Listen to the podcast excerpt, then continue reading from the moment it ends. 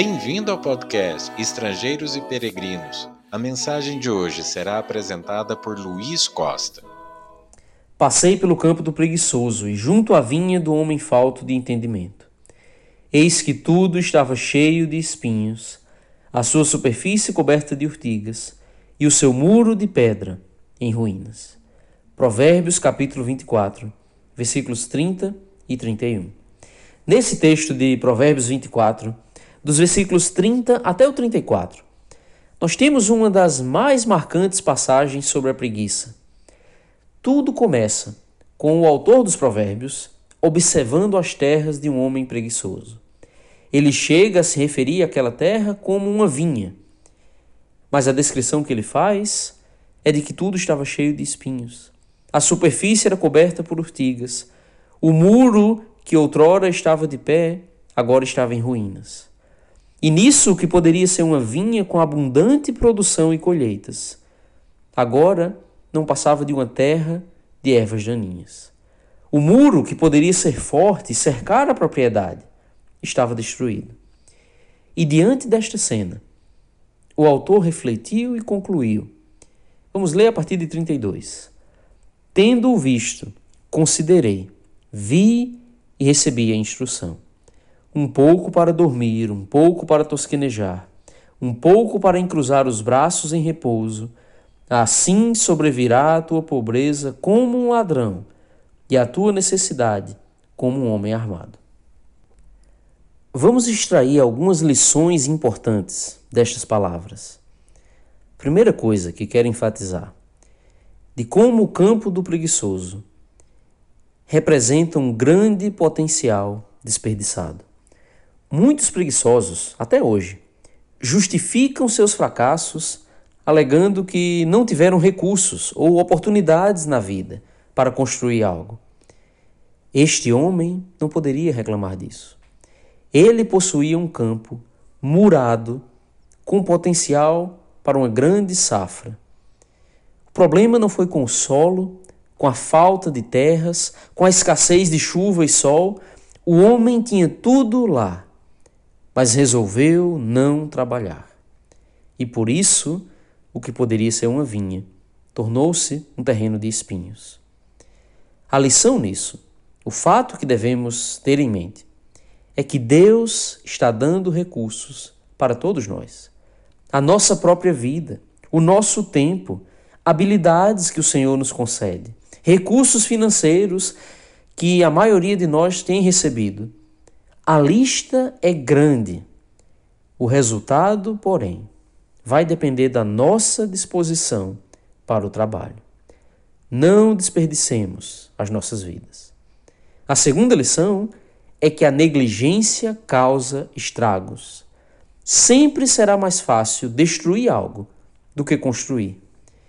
Nós não imaginamos que esse homem foi até o campo e plantou as urtigas e os espinhos. De fato, para o campo chegar nesse estado, ele não precisou fazer nada, bastou cruzar os braços. Nós também não precisamos de grande esforço para destruir nossos campos de serviço, nossa própria vida.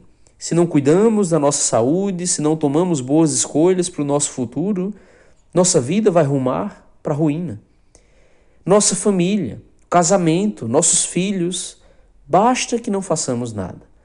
Pense, por exemplo, de como o casamento exige trabalho diário da nossa parte algo muito bom que será construído com o esforço diligente, abnegado, amoroso, diário, todos os dias.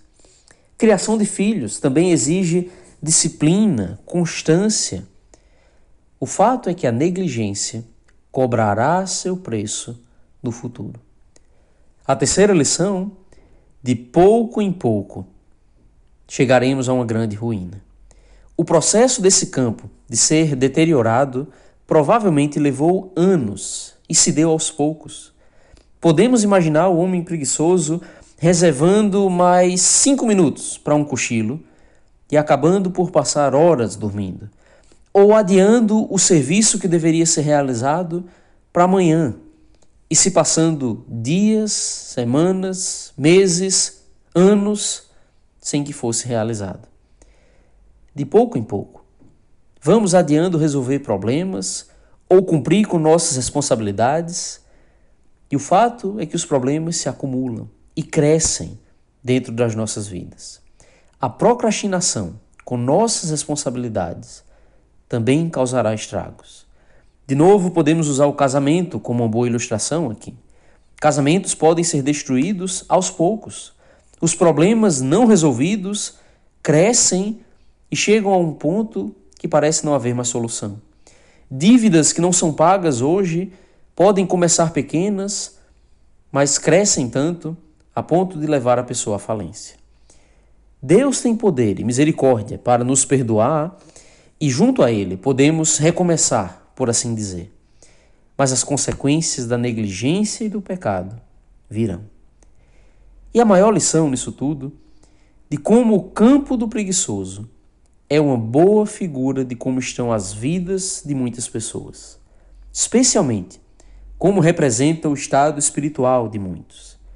Por causa da preguiça espiritual, pessoas adiam buscar a Deus, negligenciam a obediência devida a Ele a vida em piedade, e nisso deixam suas almas semelhantes ao campo do preguiçoso.